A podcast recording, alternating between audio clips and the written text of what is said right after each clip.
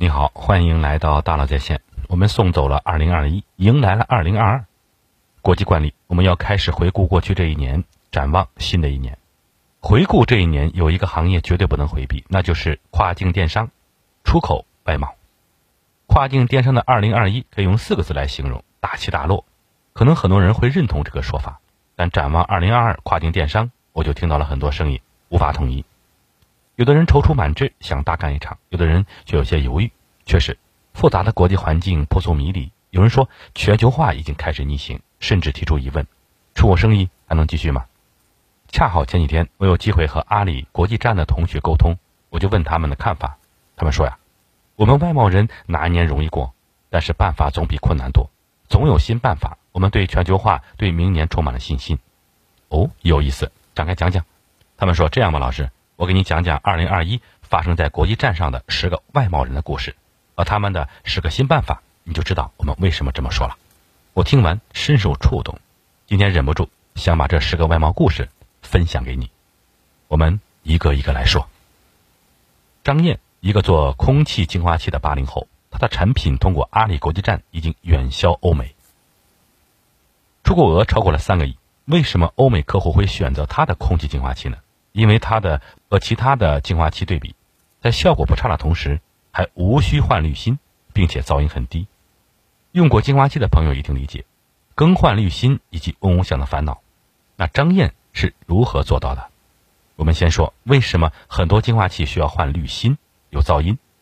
空气净化器的工作原理啊，是室内的空气循环流动，然后把脏空气的灰尘、颗粒物、甲醛等细胞留下，排出新鲜空气。根据这个原理，很多空气净化器都是由马达、风扇、过滤网等系统组成。马达和风扇使空气流动，污染的空气通过过滤网被清除和吸附，然后排出新鲜空气。但这样的组成呢，马达会产生噪声，滤网使用一段时间需要更换。那为什么张燕的净化器噪声会小，无需更换滤网呢？因为它采用的是离子风技术。哦，什么是离子风呢？这就要从什么是风说起了。我们平常说的风，感受到的风是空气中的分子流动撞到你身上、脸上而感受的；而离子风说是空间流动是被电离的分子，这些分子呈现离子状态，有的带正电荷，有的带负电荷，由这种离子构成的流体就是离子风。张燕采用的离子风技术呢，是通过二到四万伏高压电场形成的。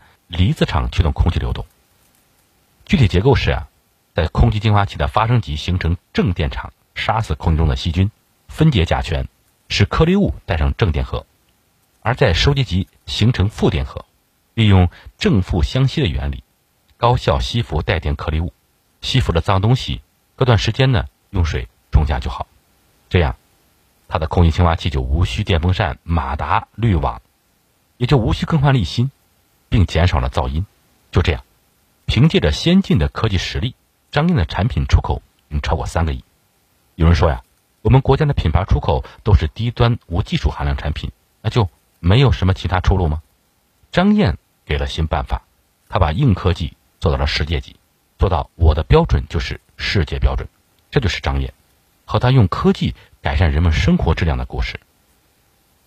林思思，一个来自佛山卖化妆刷的九零后姑娘，开店第一年，她售卖的化妆刷就冲上了亚马逊畅销榜榜首，并且在此后的七年一直位居第一。入驻阿里巴巴国际站一年，就成长为国际站行业的 TOP 十，公司年收入突破了八千万。开店第一年就成为榜首，她是如何做到的？林思思说呀，这是因为运气好，真的，连走上创业这条路都是误打误撞的。怎么说呢？二零一四年深秋，林思思作为应届毕业生入职的第三个月，他就提出了辞职。为什么辞职呢？林思思说呀，上班上的不开心，没调研，不认识供货商，启动资金不到两万块钱，他做起了亚马逊。刚开始，他从一六八八进货，什么都卖，数据线、化妆刷、宠物用品，各种各样的商品卖了一圈后呢，一款尼龙毛化妆刷脱颖而出，成为爆款，一天能卖四五百单，很快冲上了化妆刷畅销榜的。第一名，而且这个第一名一下子就保持了七年。二零二零年之后，亚马逊的自营仓制度让他承担了一些压货风险，他开始寻找第二曲线，入驻国际站。从 to C 转向 to B，开始向国外商户做批发。转型之初，林思思觉得批发和零售没有什么不同，但很快他就发现根本不是那回事。长期做零售，让他的团队有丰富的营销经验，吸引流量不是问题，但是因为批发经验几乎为零，这让他们初期吃尽了苦头。我有流量，但我成不了单，怎么办？林思思发现问题出在两个方面，与零售不同。国际批发多是订单制，一开始有的工厂不愿意接，于是呢，他就去跟工厂谈判，在起订量、单价上做出一些让步，调动起对方的积极性，才慢慢的搞定了工厂。另一方面呢，是团队的批发沟通能力不足，在这方面呢，林思思加强了培训，每天开询盘分析会，每天来了多少询盘，林思思都要求同事每个都讲出来，有什么需要公司支持的，当天现场解决，就这样。团队的业务能力和效率都得到大幅提升，开始承担了。于是只用一年，公司就成为国际站的行业 top 十，公司年收入突破了八千万。有人说，to C 的人做不好 to B 怎么办？林思思给了新办法，发挥 to C 的营销优势，吸引流量，增加培训，提高沟通，提高 to B 的承担。这就是林思思，自诩运气好的九零后妹子创业的故事。郑思华，一个卖睫毛胶的九零后姑娘。她的睫毛胶在阿里国际站这个细分品类下稳居第一，且售价高于同行，做到了年出口额将近几千万。为什么选择睫毛胶呢？因为做的人少。为什么选择国际站呢？选择出海发展呢？郑思华说呀，因为当时国内竞争太激烈了，天猫发展很成熟，我当时只有八万元创业，这点钱在国内打出一个品牌，八百万、八千万可能都不够，但是在国际站上竞争相对较少。那又为什么一定要做品牌呢？做 OEM 接订单不更容易吗？郑思华说呀，做 OEM 是上一辈人已经在做的事情，做到后面也没什么竞争优势，累积不了太多忠实客户，他们就不要再去做搬运工了。我们现在也不愁吃穿，可以去做一些更有难度的事情，比如说做品牌。OEM 解决温饱问题，品牌解决的是养老问题。那如何做品牌呢？郑思华说呀，我们有三不做：利润低的不做。抄作业不做，没痛点不做，先找有痛点的产品，比如最近有一款胶卖的特别好，那说明一定是解决了什么痛点，可以做。然后很多人可能就抄作业就跟着做了，但抄作业我们不做，我们会在这个产品上再增加一些卖点。最简单的增加卖点，我们把包装再仔细的设计一下，图片再认真拍一下，这样我们就可以把这款产品卖更好的价格，利润也不会低。郑思华说呀。可能很多人觉得我们做这么多事情，又是拍摄又是设计包装，很浪费钱。他们那样更省钱，但是经过我们这样做之后呢，效果真的是会好很多。大家也认我们这个牌子。现在呢，在不少海外国家，古梨都已经是一个新晋受欢迎的睫毛胶品牌了。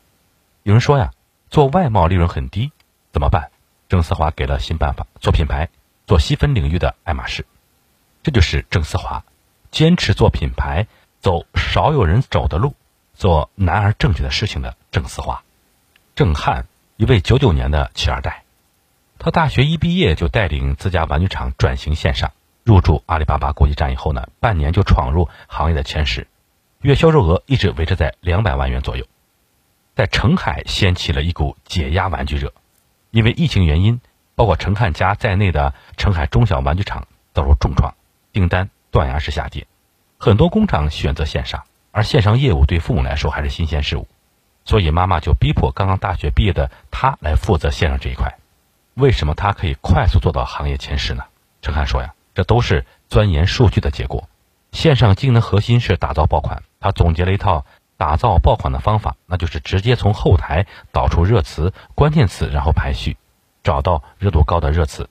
你把这每个热词都列成一个商品。最后结合自己的工厂情况，看是否值得开发。去年十一月，他通过热词、关键词分析后呢，锁定了解压玩具出口欧美，上线三天后就卖爆了，这才做到了月销两百万以上的成绩。在别人眼中啊，九九年还是初入职场的孩子，在看短视频、打游戏吃鸡，而陈汉的日常就是查看询盘、分析数据。陈汉自嘲道：“打游戏娱乐我不配。”疫情影响订单是断崖式下跌，怎么办？陈汉给出了他的新办法，用了他的新思路，挖掘数据做爆款，带领家族企业走出了危机。这就是陈汉，不配打游戏的陈汉。姚丽丽，一位在红海中寻找蓝海的九零后，他是阿里国际站 LED 荧红灯类目的 TOP 商家，二零二二年销售额达到了五千六百万，三年业绩翻十倍。LED 荧红灯是一个竞争非常激烈的行业，常用于酒吧和奶茶店的灯牌。疫情冲击下呢，对于户外的需求大幅减少，他陷入了困境。但是姚丽丽通过数据分析以及她的观察，发现，在婚礼现场、生日 party 上，甚至家宅里面都有可使用的场景。他洞察这个商机以后呢，就开始不断的去发展一些客户做这个事情。在不确定性变多的2021年，尤其是霓虹灯原材料大规模涨价后呢，依然实现了超过百分之五十的增长，做到了这个品类的头部。有人说呀，我做这个行业是一片红海，血雨腥风，但姚丽丽。给出了他的新办法，寻找细分需求，在红海中发掘蓝海，这就是姚丽丽 LED 霓虹灯的隐形冠军。李青，一个把自行车卖到南美的八零后，在阿里巴巴国际站呀，他二零二零年成交了三千万，今年呢，仅南美地区他就已经成交超过了七千万。谁能想到，仅仅四年后呢，受共享单车冲击，他一度发不出工资。供应商货款也只能通过朋友借款、银行贷款、抵押房子等方式来支付。为什么共享单车会冲击到他呢？原来李青二零一一年创业以来呀，主要做的是一直是政府共享单车的采购业务，就是那种有桩的公共自行车。但是共享单车一出现，各地政府不再推进公共单车，他的订单一下子只剩五分之一，所以遭遇了前所未有的冲击，甚至一度发不出工资，怎么办？国内饱和呢，就卖到国外去。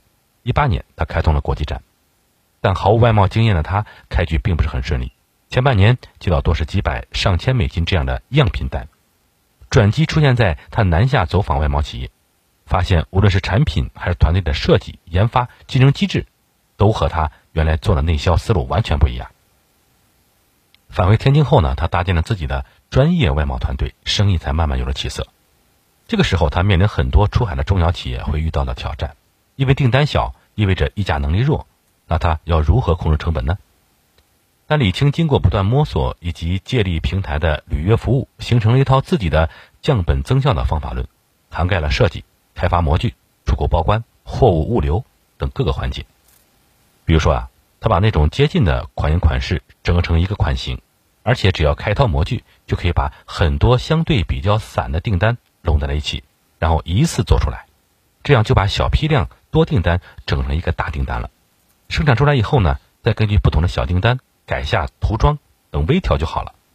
李青就用这种降本增效的方法提高了利润。有人说呀，我的产品国内已经没有需求了，怎么办？李青给出了他的新办法，用电商经验洞察海外，把数据运营做到极致。再把关检会税、资金、物流这些内贸企业原本就不擅长的板块呢，交给平台去打理，从而最大化的降本增效。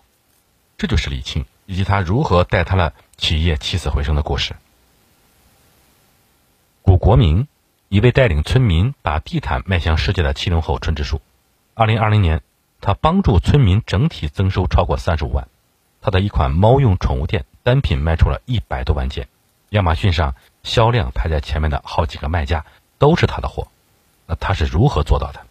看数据，找那种销量高但是差评多的货品来做，为什么呢？销量高说明消费者喜欢、想买、有需求；差评多说明现在的产品有问题，无法很好的满足需求。就比如这个猫用宠物店，疫情后呢，销量开始突然增加，为什么呢？因为疫情，大家宅在家里变多，开始更加的关注宠物。就给宠物买更多的用品。这个猫砂垫的用处呢，就是把它放在猫厕所边上，这样猫上完厕所呢，踏两脚，猫砂就留下了。否则呢，站在猫脚上，猫砂就会弄得满屋都是，不卫生。那为什么有很多差评呢？原来市面上卖的很多的普通宠物店呢，很容易勾住猫的爪子，弄伤猫。古国明找到原因后呢，针对性的研发产品，解决了这个问题，还用新材料，还解决了气味的问题。最终，这款猫砂垫取得了单品卖出一百多万件的成绩，而且在商业上有了一定成绩后呢，他回到了自己的家乡，做了村支书建工厂。仅二零二零年就为村民整体增收超过了三十五万。为什么会想到回村做村支书呢？古国民含蓄的说道呀：“这样可以说是一种情怀吧。八十年代的时候呢，我们村其实还不错。那个时候全村都有电视，就是因为我们当时的老村支书带着大家做事。我的第一份工作就是跟着老支书干了九年。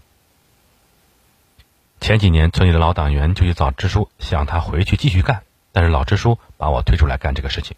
我也想看看能不能尽自己的一点微薄之力，帮助当地产业升级，带领村民共同富裕。于是，就干了这个村支书。原来如此，古国明带领村民创富可敬，他做爆款的新方法也值得我们去学习。找销量高、差评多的商品，销量高、需求大、差评多可改善。这就是古国明，一位带领村民把地毯迈向世界的七零后村支书。陈赛丹。一个使命是给用户带来幸福的八零后，在阿里国际站啊，百分之九十八的客户为他的产品打下了五星好评，一年出口一点二个亿。为什么客户对他的产品满意度如此高呢？因为他的产品解决的是人们最基础的需求，甚至说这是救命的需求，那就是喝水。这样说可能有很多人无法理解，毕竟我们身处的环境现在村村都通了电、通了公路，但在非洲、中东等其实有很多地方干旱少电。人们连获取最基本的饮水都是非常困难的，而陈赛丹的光伏供水系统不但解决了取水问题，而且价格也不贵，因此他每年可以出口十万台以上这样的供水系统，每一台背后都能至少解决一个村的饮水问题。就以他的产品帮助埃及的一个村庄为例，埃及的经销商带他到了安装了他们设备的一个村庄，村人知道我们来了，全村都围了过来，还杀一只鸡。烤着给我们吃，他们对我说呀，安装了光伏供水系统之后，当地人不仅解决了生活用水问题，还修了蓄水池，种了玉米、棉花、椰枣，养了鸡和牛，生活一下子有了希望。晚上，他住在那个村最富裕的一家里，因为只有他家有床。结果头巾没包好，第二天早上还是被蚊子咬了个满头包。这还是他们因为解决水的问题，生活变好的样子。可想而知，原来没有水。他们要怎么生活？所以，当你发现这个世界上原来还有很多地方的人喝不上水的时候，怎么办？陈赛丹给出了他的新办法，用光伏供热系统给世界上那些贫穷、落后、干旱、缺水的人们带去了希望。这就是陈赛丹，让缺水的人们实现了水自由的陈赛丹。张雷，一位卖自动卷纸设备的八零后。如果说前面的陈赛丹是给很多人带去了水，那么张雷就是给人带去纸巾的男人，我们可能对这个没有感觉，毕竟我们现在很多人接触的公共厕所、商场、酒店里，卷纸都是免费提供的。但是在很多非洲、南美洲这些落后的国家，他们还用不上手纸，他们的造纸技术非常落后。就比如，张雷把他的自动卷纸设备卖给了南非的客户，那个客户告诉他，他们之前生产纸巾都是靠纯劳力，当把这个设备。采购回去的时候，所有人都看傻了，居然还可以这么做。为了适应这些地区的市场，张雷还做了一些微创新，比如说国内的卷纸是十二卷一提，但非洲是四十八卷一提，然后再拆分成一卷一卷的进行售卖。张雷就特意的改进了自己的卷纸包装机器，以便能装下四十八卷抽纸。再后来，他又对机器进行了改进。使其做到了灵活包装，可以装四卷、六卷，甚至是四十八卷。而且以前他们人工做出来产品的一定效率慢，二是产品做的没那么美观。现在使用了他销售的设备后呢，产品做出来平平整整，能销售纸巾也变多了，还能销往更远的地方。张雷的一个南美洲客户和他合作后呢，扩建了生产线，扩大了工业规模，已经到了周边国家的巴西，帮助更多人用上性价比更高的纸。所以啊，当你发现很多落后国家制纸技术很落后的时候，怎么办？张雷给出了他的新办法：升级优化造纸设备，适配到这些国家。这就是张雷和他的自动卷纸机的故事。最后一位是郭娜，一位做新材料的八零后妈妈。她把她的环保材料环氧树脂卖到了波兰、罗马尼亚、南非、澳大利亚、阿根廷等几十个国家和地区，甚至卖到了冰岛。年出口做到了五千万，为什么做这个？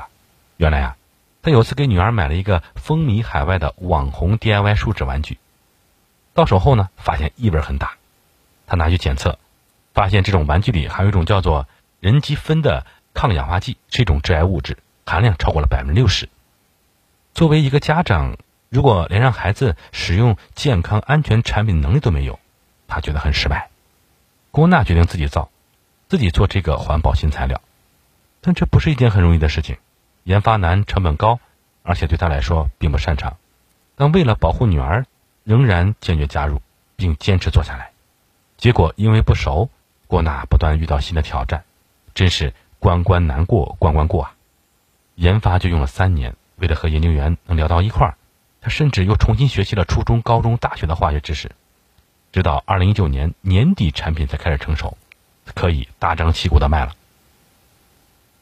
结果他一下子遇到了疫情。自古以来，外贸都是带着货和客户见面沟通，展示产品，甚至邀请客户来自己的工厂做实地考察。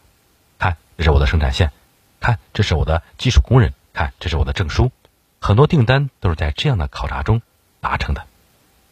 但疫情来了，靠面对面快速增进感情是不可能了。他该如何把他的产品介绍给海外客户呢？用短视频或者是直播，直播同样能增强客户的信任感，让他通过网络看我的产品生产线和工人。郭娜就让公司的业务员转型做主播，工作日的直播频率也达到了每天两场。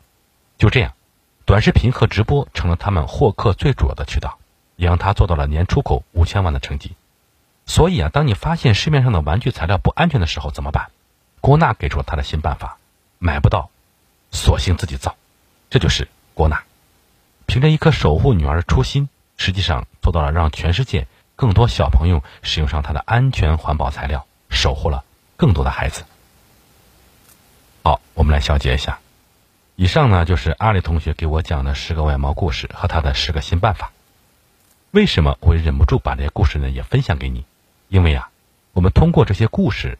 看到了挫折，更看到了战胜挫折的信念；看到了挑战，更看到了迎接挑战的勇气；看到了苦难，更看到了摆脱苦难的智慧。